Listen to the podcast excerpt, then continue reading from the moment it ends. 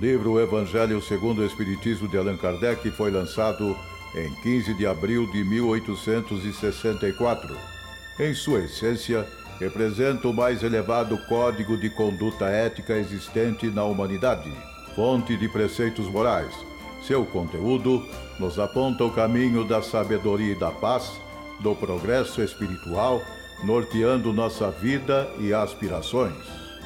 A partir de agora, pela web Rádio Verdade e Luz, o programa O Evangelho e Você.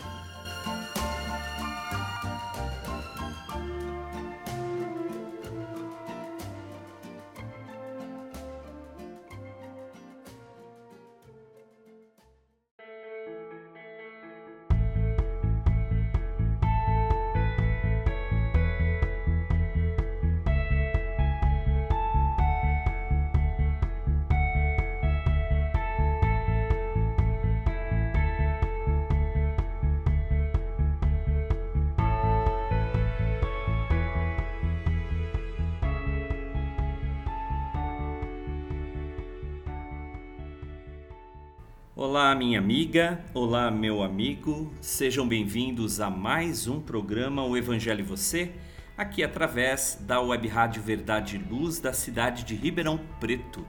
Sejam bem-vindos.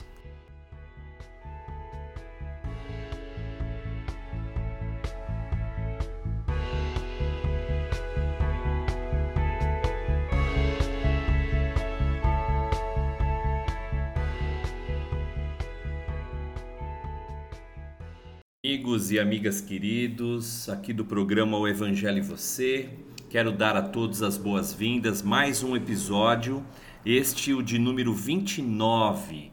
E especialmente nesse episódio 29, nesse nosso programa, nós iniciaremos o estudo do capítulo 7 aqui do Evangelho segundo o Espiritismo, bem-aventurados os pobres de espírito. Hoje iniciando o capítulo 7, que contém em seu bojo uma estrutura de 13 itens. 10 itens trazidos por Allan Kardec e três mensagens, aquelas dedicadas aos espíritos, onde Allan Kardec as coloca nas instruções dos espíritos. Então hoje nós vamos iniciar esse novo capítulo, capítulo 7, que começa, aliás, uma pequena série das bem-aventuranças, daquela que seria conhecido para todo sempre do Sermão do Monte. Lembremos que o Sermão do Monte ou Sermão da Montanha, como querem alguns, está contido especialmente no Evangelho de Mateus, no capítulo 5 este item em particular, bem-aventurados os pobres de espírito, é a abertura que Jesus faz ao Sermão do Monte, a primeira bem-aventurança contida ali no capítulo 5 do Evangelho de Mateus, no versículo 3. Portanto, Kardec a seleciona essa passagem para que então ele possa desenvolver todo o conjunto temático deste capítulo 7. Conjunto este que se desenvolve sobre os, os seguintes itens que nós aqui vamos destacar. O que é preciso entender por pobres de espírito, todo aquele que se eleva será rebaixado, mistérios ocultos aos sábios e aos prudentes, e aí sim as instruções dos espíritos com os três itens: o orgulho e a humildade a missão do homem inteligente na Terra. Lembrando aqui, amigos e amigas, o orgulho e a humildade é o item de número 11, item este escrito pelo espírito Lacordaire. Depois temos o item 12, escrito pelo espírito Adolfo, bispo de Argel, e finalmente o número 13, missão do homem inteligente na Terra, por Ferdinando espírito protetor. Todas essas mensagens serão estudadas a seu próprio tempo, naturalmente. Nós então iniciamos aqui o programa O Evangelho e Você, naturalmente através da Web Rádio Verdade e Luz, aqui da cidade de Ribeirão Preto, Web Rádio esta, mantida sob a égide da USE, da União das Sociedades Espíritas Intermunicipal, aqui da cidade de Ribeirão Preto. Muito bem, amigos. Então, já direto ao assunto, nós vamos ao item número 1, que, como eu disse, se refere ao capítulo 5 do Evangelho de Mateus, versículo 3. Esse item começa então com o título que é preciso entender por pobres de espírito. Item número 1, passagem de Mateus. Bem-aventurados os pobres de espírito, porque deles é o reino dos céus. Mateus capítulo 5, versículo 3. Começa então as considerações Allan Kardec no item número 2, dizendo: A incredulidade se divertiu com esta máxima: Bem-aventurados os pobres de espírito, como com outras coisas sem a compreender. Por pobres de espírito, Jesus não entende os homens desprovidos de inteligência, mas os humildes. Ele disse que o reino dos céus é deles e não dos orgulhosos. Os homens de ciência e de espírito, segundo o mundo, têm geralmente tão alta consideração de si mesmos e de sua superioridade que olham as coisas divinas como indignas de sua atenção. Seus olhares concentrados sobre sua pessoa, não podem se levar até Deus. Essa tendência a se crer acima de tudo não os leva, senão muito frequentemente, a negar o que, estando-lhes acima, poderia rebaixá-los e a negar mesmo a divindade. Ou, se consentem em admiti-la, contestam-lhe uns dos seus mais belos atributos, sua ação providencial sobre as coisas deste mundo, persuadidos de que só eles bastam para bem governá-lo. Tomando sua inteligência por medida da inteligência universal e se julgando aptos a tudo compreender, não podem crer na possibilidade daquilo que não compreendem, quando pronunciarem seu julgamento, têm-no por inapelável. Continua Allan Kardec, então, dizendo: se se recusam a admitir um mundo invisível e um poder extra-humano, não é, entretanto, porque isso esteja acima de sua capacidade, mas por seu orgulho que se revolta com a ideia de uma coisa acima da qual não podem se colocar e que os faria descer de seu pedestal. Por isso, eles não têm senão sorrisos de desdém por tudo o que não é do mundo visível e tangível eles se atribuem muito de espírito e de ciência para crerem nessas coisas, segundo eles, boas para as pessoas simples, tendo aqueles que as levam a sério por pobres de espírito. Entretanto, o que quer que digam, lhes será preciso entrar como os outros nesse mundo invisível que ridicularizam, quando seus olhos serão abertos e reconhecerão seu erro mas Deus, que é justo, não pode receber na mesma categoria aquele que menosprezou seu poder e aquele que se submeteu humildemente às suas leis, nem os igualar. Em dizendo que o reino dos céus é para os simples, Jesus quer dizer que ninguém é nele admitido sem a simplicidade de coração e a humildade de espírito que o ignorante que possui essas qualidades será preferido ao sábio que crê mais em si do que em Deus. Em todas as circunstâncias, ele coloca a humildade no plano das virtudes que nos aproximam de Deus e o orgulho entre os vícios que nos distanciam dele. E isso por uma razão muito natural, de vez que a humildade é um ato de submissão a Deus, enquanto que o orgulho é uma revolta contra ele. Mas vale, pois, para a felicidade do homem ser pobre em espírito, no sentido do mundo, e rico em qualidades morais. Bem, amigos e amigas, nessa belíssima abertura do capítulo 7, nós vemos Kardec destacar o posicionamento de Jesus em torno da primeira bem-aventurança que ele desenvolve, que ele elabora no Sermão do Monte.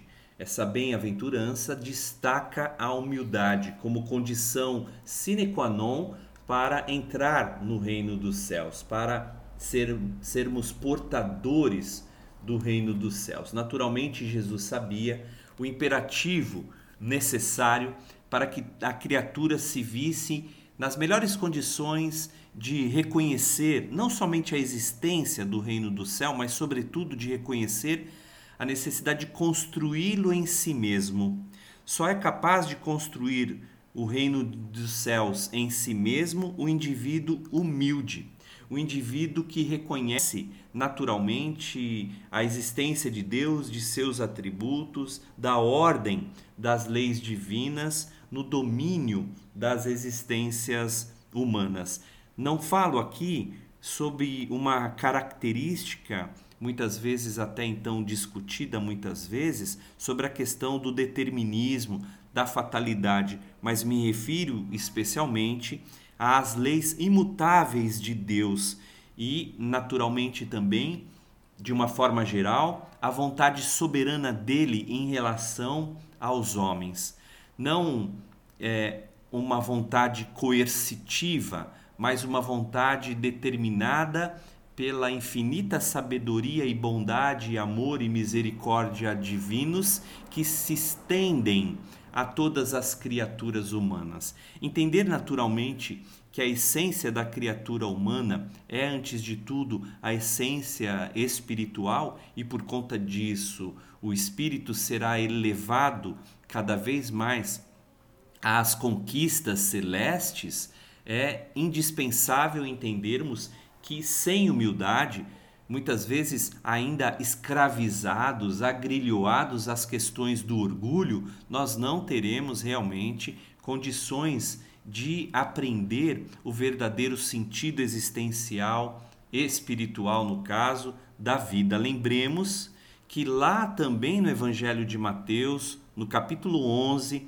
nos versículos de 28 a 30, Jesus chama a atenção sobre essa característica, sobre a característica especial da humildade no coração das criaturas. Lá nesse capítulo 11 que eu me refiro, ele vai dizer: Vinde a mim todos vós que estáis cansados e sobrecarregados, porque eu vos aliviarei.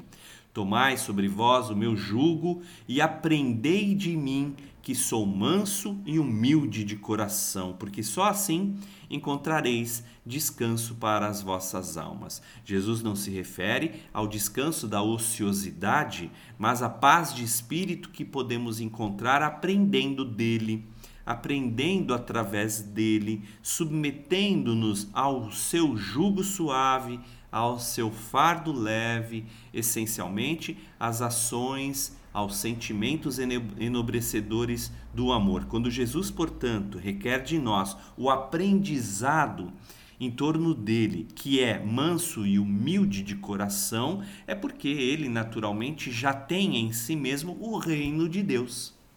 E porque já tem em si o reino de Deus, é capaz de nos ensinar, de nos conduzir, de nos orientar para a destinação gloriosa que haveremos de ter.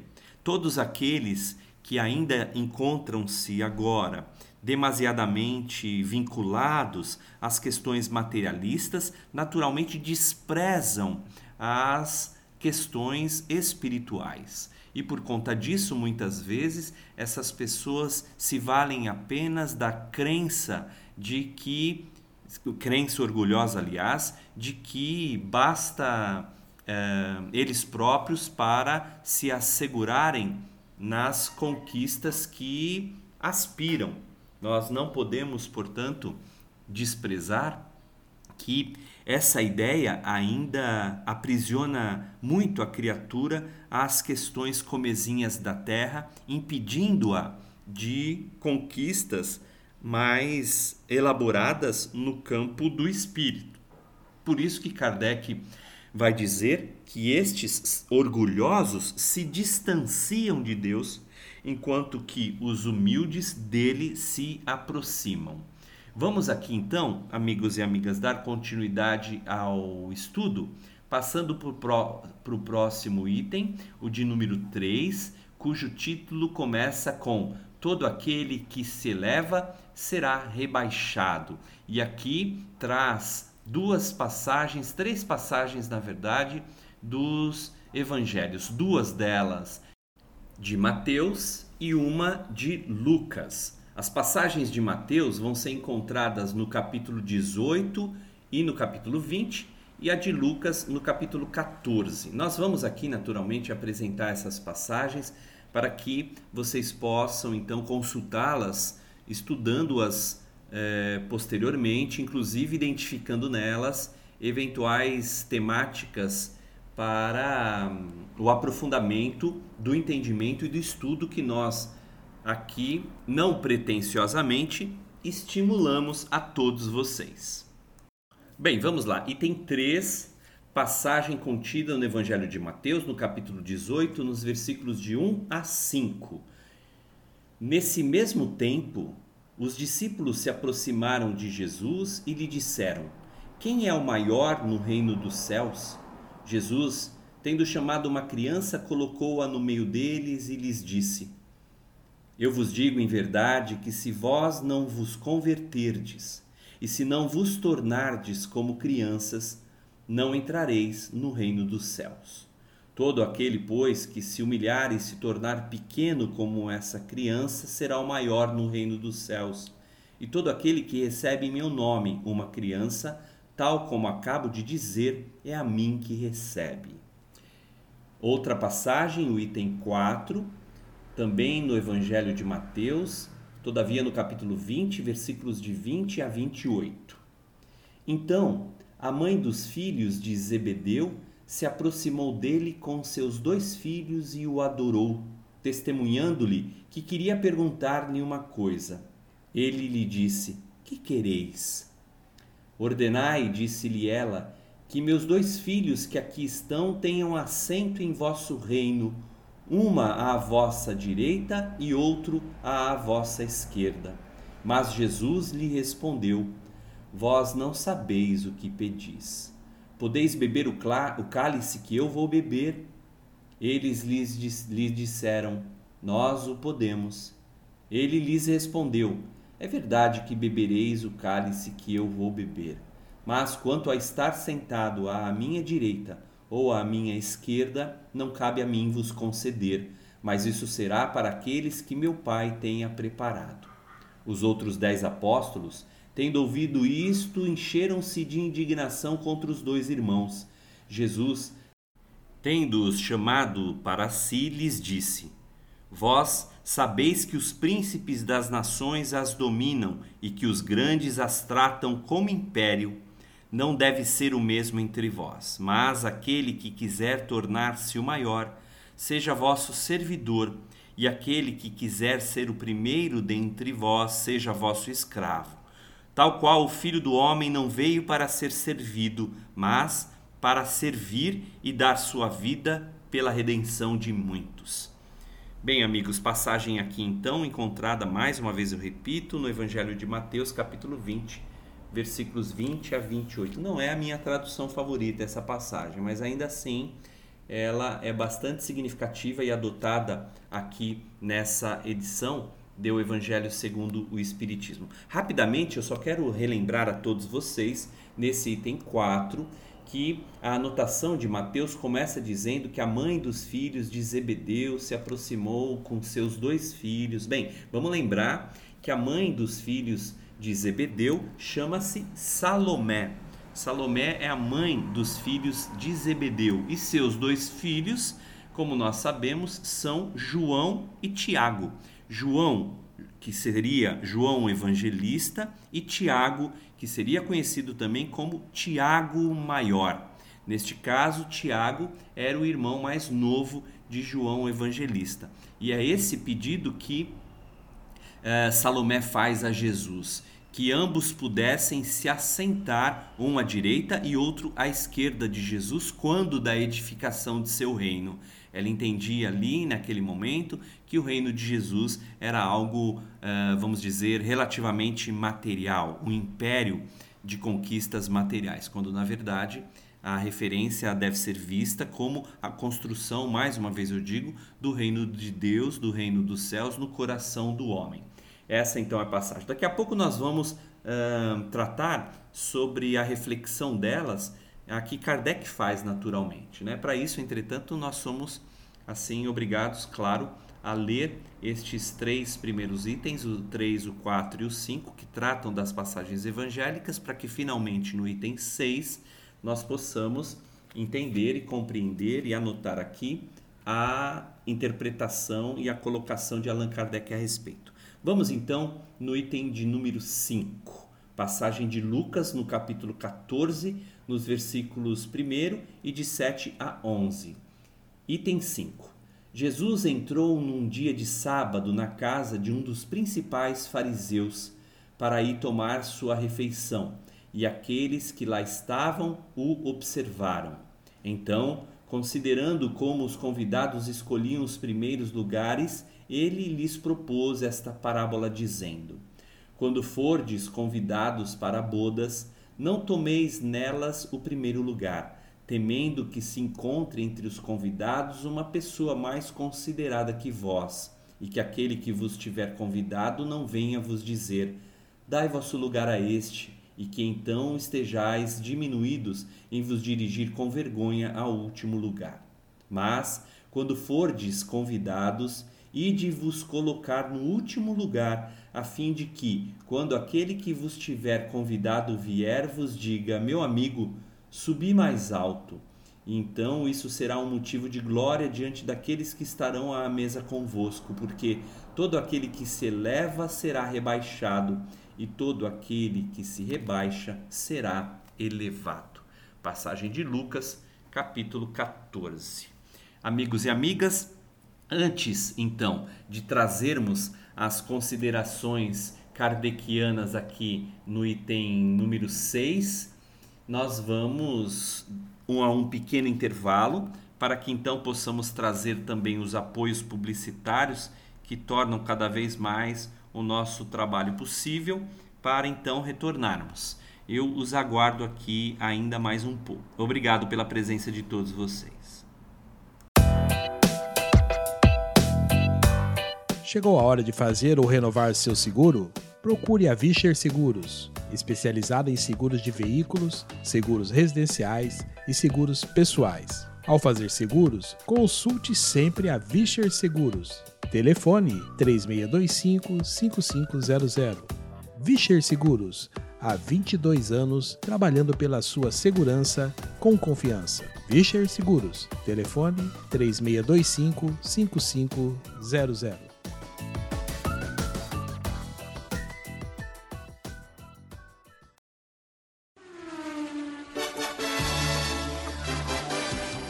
Jet Power Autopeças. Há 15 anos no ramo de peças automotivas e especializada em injeção eletrônica e ignição. Agora, para atender melhor seus clientes, completou seu pacote com peças de freio, suspensão e motor, carros nacionais e importados. Consulte nossos preços pelo site www.injetpower.com.br ou entre em contato com nossa loja física. Jet Power Autopeças, Rua Franco da Rocha, 634, Vila Virgínia. Fone WhatsApp 16 39190791.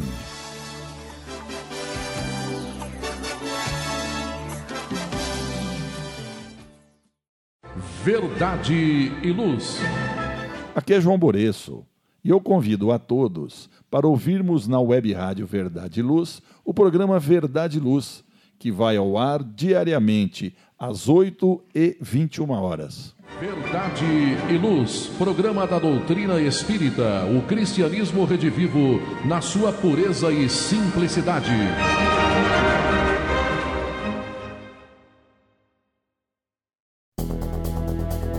Está reformando ou construindo?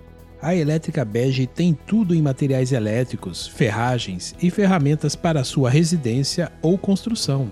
A Elétrica Bege tem lâmpadas de LED, fios e cabos flexíveis, torneiras, ventiladores e escadas em alumínio. A Elétrica Bege fica na rua João Guião, 1417, na Vila Virgínia. Telefone 3637-0202. Os preços mais imbatíveis de Ribeirão Preto você encontra na Elétrica Bege, Rua João Guião, 1417. Telefone 3637-0202.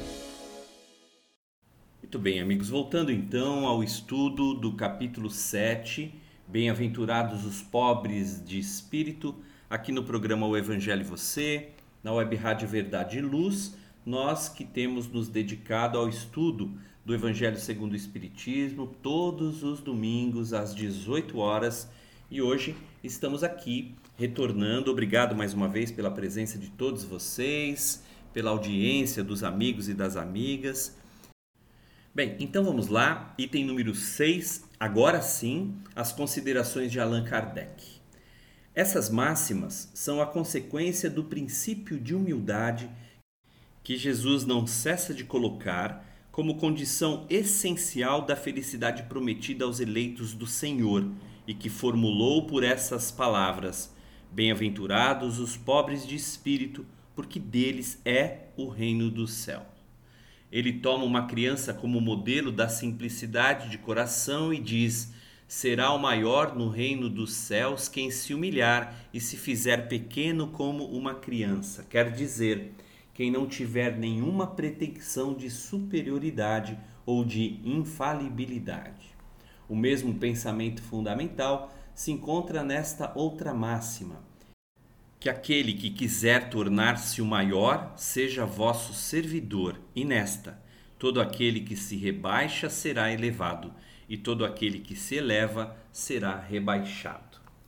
Continua Kardec a dizer: o Espiritismo vem sancionar a teoria pelo exemplo, em nos mostrando grandes no mundo dos espíritos aqueles que eram pequenos na terra e frequentemente bem pequenos aqueles que nela entram, os maiores e os mais poderosos. É que os primeiros levaram em morrendo aquilo que unicamente faz a verdadeira grandeza no céu e não se perde. As virtudes, enquanto que os outros deixaram o que fazia sua grandeza na terra e não se leva, a fortuna, os títulos, a glória, o nascimento. Não tendo nenhuma outra coisa, eles chegam no outro mundo desprovidos de tudo, como náufragos que tudo perderam até suas vestes. Não conservaram senão o orgulho que torna sua posição mais humilhante, porque veem acima deles e resplandecentes de glória aqueles que espezinharam na terra.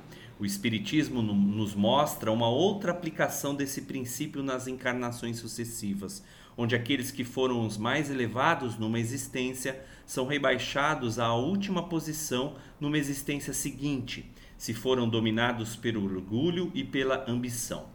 Não procureis, pois, o primeiro lugar na terra, nem vos colocar acima dos outros, se não quereis ser obrigados a descer. Procurai, ao contrário, o mais humilde e o mais modesto, porque Deus saberá vos dar um lugar mais elevado no céu, se o merecerdes. Palavras de Allan Kardec que devem naturalmente, aliás, que se sintetizam aqui. Eu iria falar que devem sintetizar, mas de fato elas sintetizam aqui essas três relevantes passagens por ele destacadas nesse capítulo 7. Lembremos que o grande destaque que se faz aqui é que, de uma forma geral, o orgulho é um grande impeditivo de conquistas eu diria, espirituais essencialmente, né? Essencialmente porque, num outro momento, ele também é um impeditivo a conquistas celestes. O orgulho, naturalmente, faz com que estejamos é, muito ainda materializados, excessivamente humanizados. Quando eu digo isso, eu não, não quero dizer que é, nós não somos humanizados pelo fato de estarmos buscando a espiritualidade ou a espiritualização. Porque lembremos, nós devemos falar a todos, não necessariamente aos espíritas, mas todos aqueles que buscam em si mesmos compreender a realidade espiritual eh, existente. É, é, verdade que tais questões devem ser relevantes. Contudo, nós, como homens do mundo e vivendo com as demandas exigidas aos homens do mundo, nós não podemos aqui ignorar que as grandes buscas que devemos empreender na Terra é exatamente a possibilidade de elaborar, de construir, de solidificar em nós as virtudes, as virtudes do céu. Lembremos que Jesus vai afirmar com toda segurança: busca em primeiro lugar o reino do céu e sua justiça, e tudo mais vos será acrescentado. Ora, Jesus vai aqui aferir os verdadeiros valores, né? os valores materiais de um lado, os valores espirituais de outro. Ele vai dizer para que nós nos dediquemos em primeiro lugar a essa busca do reino do céu e sua justiça, portanto, do próprio reino de Deus, portanto, ainda das virtudes espirituais, das virtudes celestes e tudo mais nos será acrescentado. É claro, nós, à medida que estivermos então reconhecidamente o entendimento de que somos, antes de ser, sermos seres humanos, somos seres espirituais, nós então compreenderemos a urgência que se faz no atual momento evolutivo de nossas vidas a construção destas virtudes celestes. E é claro, entender isso exige da nossa parte uma receptividade. Essa receptividade só é conquistada quando nos despimos do orgulho, encontrando algo da humildade em nós para aceitar, para compreender, para reconhecermos que nós não sabemos de tudo. Aliás, que nós não sabemos de nada, na verdade, né? O que sabemos é uma fração muito pequenina da verdade e ainda assim nós muitas vezes nos vemos assim, arvorados né, de, de, de, de, posicionamentos muito seguros, muito definitivos do que seria a verdade ou dos postulados que defendemos. Então é possível que nós nos enganemos vez ou outra. E em virtude disso, somente a humildade pode colaborar conosco nesse entendimento, reconhecer que nada sabemos, reconhecer que o pouco que sabemos ainda pode estar algo equivocado, algo enganado, algo turvo e que precisamos permanentemente reconstruir esse conhecimento diante da realidade das coisas. E é claro que nos referimos aqui à realidade das coisas espirituais. Bom, dando continuidade então, vamos ao item número 7, uma passagem de Mateus no capítulo 11 este item número 7 segue os comentários, é precedido, aliás, dos comentários de Kardec nos itens 8, 9 e 10. Intitula-se aqui Mistérios Ocultos aos Sábios e aos Prudentes. Bem próximo, aliás, amigos e amigas, do que estávamos falando há pouco. Vamos ver então o que Jesus vai afirmar nessa anotação de Mateus, no capítulo 11, no versículo 25. Item 7. Então Jesus disse estas palavras: Eu vos rendo glória, meu Pai, Senhor do céu e da terra, por haverdes ocultado essas coisas aos sábios e aos prudentes, e por as haver revelado aos simples e aos pequenos. Vejamos o que Kardec então comenta sobre esse item, aqui no número 8. Pode parecer singular que Jesus renda graças a Deus por ter revelado essas coisas aos mais simples e aos pequenos, que são os pobres de espírito, e de tê-las ocultado aos sábios e aos prudentes, mais aptos em aparência a compreendê-las. É preciso entender, porém, pelos primeiros, os humildes que se humilham diante de Deus e não se creem superiores a todo o mundo e pelos segundos, os orgulhosos, envaidecidos de sua ciência mudana, que se creem prudentes porque negam, tratando Deus de igual para igual, quando não o negam, porque na antiguidade, prudente era sinônimo de sábio. É, aliás, esse entendimento, rapidamente fazendo aqui, é diferente da ideia de, de prudente, de prudência que nós temos hoje, né? Uma ideia de cautela, de segurança. Naquela oportunidade, portanto, na época de Jesus, prudente era sinônimo de sábio. E continua então Kardec a dizer: Por isso Deus lhes deixa a procura dos segredos da terra e revela os do céu aos mais simples e aos humildes que se inclinam diante dele. Lembrando e reforçando mais uma vez que a humildade, sendo a grande lição de Jesus na terra, vai naturalmente provocar o homem à submissão de que ele nada compreende do mundo, ou ainda pouco compreende das questões do céu. O item número 9, Kardec vai aprofundar as suas considerações, anotando o que se segue. Ocorre o mesmo hoje com as grandes verdades reveladas pelo Espiritismo. Certos incrédulos se espantam de que os espíritos façam tão poucos esforços para os convencer. É que estes últimos se ocupam daqueles que procuram a luz de boa fé e com humildade, de preferência àqueles que creem possuir toda a luz e parecem pensar que Deus deveria estar muito feliz em conduzi-los para si, provando-lhes que existe. O poder de Deus brilha nas pequenas como nas grandes coisas ele não coloca a luz sob o alqueire, uma vez que a derrama com abundância por toda parte. Cegos, pois, aqueles que não a veem. Deus não quer lhes abrir os olhos à força, uma vez que lhes apraz tê-los fechados. Sua vez virá, mas é preciso primeiro que sintam as angústias das trevas e reconheçam Deus, e não o acaso, na mão que atinge o seu orgulho. Ele emprega para vencer a incredulidade os meios que lhe convêm segundo os indivíduos. Não cabe ao incrédulo prescrever-lhe o que deve fazer e dizer-lhe: Se quereis me convencer, é preciso para isso escolher esta ou aquela maneira, tal momento antes que um outro, porque esse momento está na minha conveniência. Continua Allan Kardec dizendo: Que os incrédulos não se espantem, pois se Deus e os espíritos, que são os agentes da sua vontade, não se submetem às suas exigências, que se perguntem o que diriam se o último de seus servidores quisesse se impor a eles. Deus impõe suas condições e não se sujeita às deles.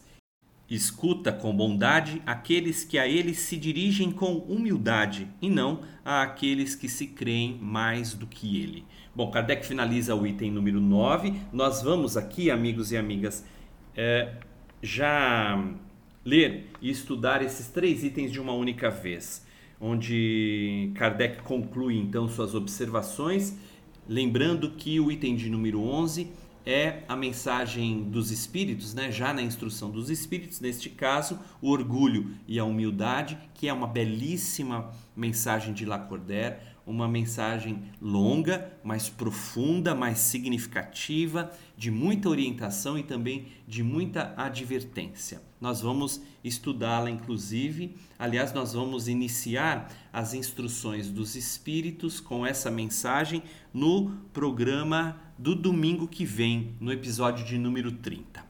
Então, concluindo aqui as considerações de Kardec com o item 10, ele anotará: Deus dir-se-á, não poderia atingi-los pessoalmente com sinais manifestos em presença dos quais o incrédulo mais endurecido deveria se inclinar?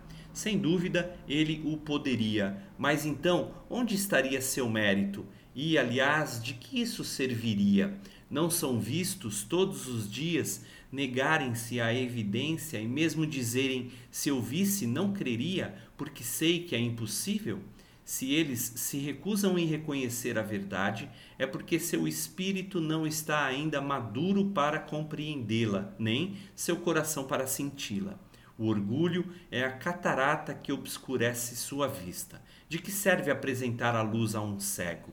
É preciso, pois, primeiro curar a causa do mal e, como médico hábil, corrige primeiramente o orgulho. Ele não abandona, pois, seus filhos perdidos Sabe que cedo ou tarde seus olhos se abrirão, mas quer que isso seja por sua própria vontade, e então, vencidos pelos tormentos da incredulidade, lançar-se-ão por si mesmos nos seus braços e, como o filho pródigo, lhe pedirão graça. Essas orientações de Kardec também são muito significativas. Como falávamos há pouco, o orgulho tem sido mesmo para nós um grande impedimento, uma grande barreira que obstaculiza nosso acesso a determinados campos e esferas do saber, do conhecimento e também, é claro, das verdades celestes. Enquanto o homem eh, se vê eh, submetido a estas forças que forças estas orgulhosas que habitam o seu íntimo, ele de fato vai avançar muito pouco. E realmente as considerações nesse último item que Kardec faz são muito relevantes. Nós nos perguntamos muitas vezes: será que um sinal verdadeiramente é, trazido por Deus, pelos Espíritos, será que isso não seria suficiente para provocar nesses corações orgulhosos e endurecidos mudanças, transformando-os de alguma forma para melhor em termos de credulidade? Sim, a princípio nós poderíamos afirmar, assim como Kardec especula e cogita que, claro que ele poderia, né? Entretanto, qual seria a validade disso mesmo? Por outro lado, como, como é, é, realmente não, não se aperceber de que determinadas manifestações essencialmente não, não mudam a pessoa íntima e verdadeiramente. Se nós relembrarmos daquela passagem de Tomé, que depois de Jesus crucificado e morto, que depois que Jesus começa a se materializar entre os seus, Tomé, que conviveu com Jesus, que o acompanhou todas as suas orientações, todos os seus exemplos, todas as suas lições, que deve ter sido testemunha ocular de tantas e tantas curas extraordinárias que Jesus fez. Tomé duvidou. Tomé não acreditou que aquilo fosse verdade e impôs uma condição de tal modo que só acreditaria se visse as chagas de Jesus, se pudesse de alguma sorte tocá-las se pudesse colocar ao lado da mão das mãos de Jesus as suas próprias mãos e só e somente assim, segundo ele próprio nas, nas anotações evangélicas, ele acreditaria. Não haveria ali, portanto, não somente a, a incredulidade, mas elementos é, é, é, é orgulhosos, talvez, que impediam a sensibilidade de Tomé para acreditar. Jesus depois, então, de se materializar mais uma vez, chamando a presença de Tomé para com, para com ele, pedindo que ele tocasse as suas feridas, vai dizer: Bem-aventurados aqueles que creem sem ver. Aquele que creem sem ver são aqueles humildes de coração que Kardec se refere aqui, que os espíritos naturalmente têm trabalhado em toda a extensão desse capítulo 7. Pensemos nisso, portanto, e de alguma forma vamos cada vez mais estimular em nós mesmos a credulidade sem que sejamos obrigados a conhecer o fato espírita, a, a, a, a acompanhar, a ver o fato espiritual diante de nós, para que nós compreendamos a verdade espiritual pelas luzes da razão, da lógica, do bom senso. E a partir daí então vamos penetrando essa realidade espiritual cada vez mais profundamente, dilatando as nossas capacidades de compreensão e de entendimento e aos poucos então alcançando a verdade. Amigos e amigas, chegando ao final do nosso programa, o episódio de número 29, o programa O Evangelho e Você, agradece a audiência, a presença. Eu gostaria de pedir que vocês pudessem compartilhar este e outros programas aqui da Web Rádio Verdade e Luz, que vocês pudessem divulgar para que a maior quantidade de pessoas tivesse oportunidade de conhecer, de poder estudar junto comigo, Edgar Tão, aqui no programa, e junto também com outros tantos amigos estudiosos que coordenam outras tantas atividades. Quero então desejar a todos uma excelente semana, esperando reencontrá-los em novas e felizes oportunidades. Muita paz, muito obrigado e até muito breve.